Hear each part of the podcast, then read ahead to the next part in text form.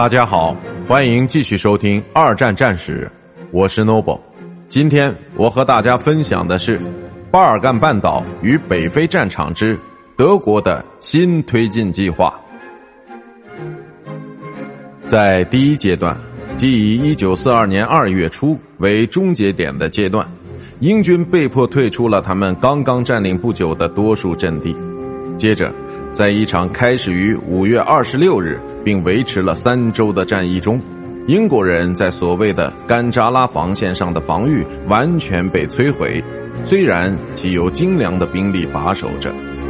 托布鲁克曾经在隆美尔的第一次进攻之后。从长期的围攻战中幸存下来，但是这一次却很快被占领，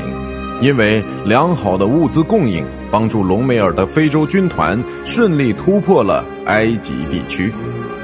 在一次杂乱无章、惊慌失措的撤逃之后，英军在一个无名的铁路站稍作停顿，那个地方就是阿拉曼地区，时间是七月初。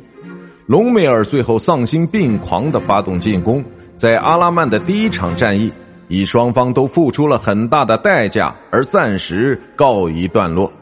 现在双方都需要驻扎下来，重整一下自己精疲力竭的军队。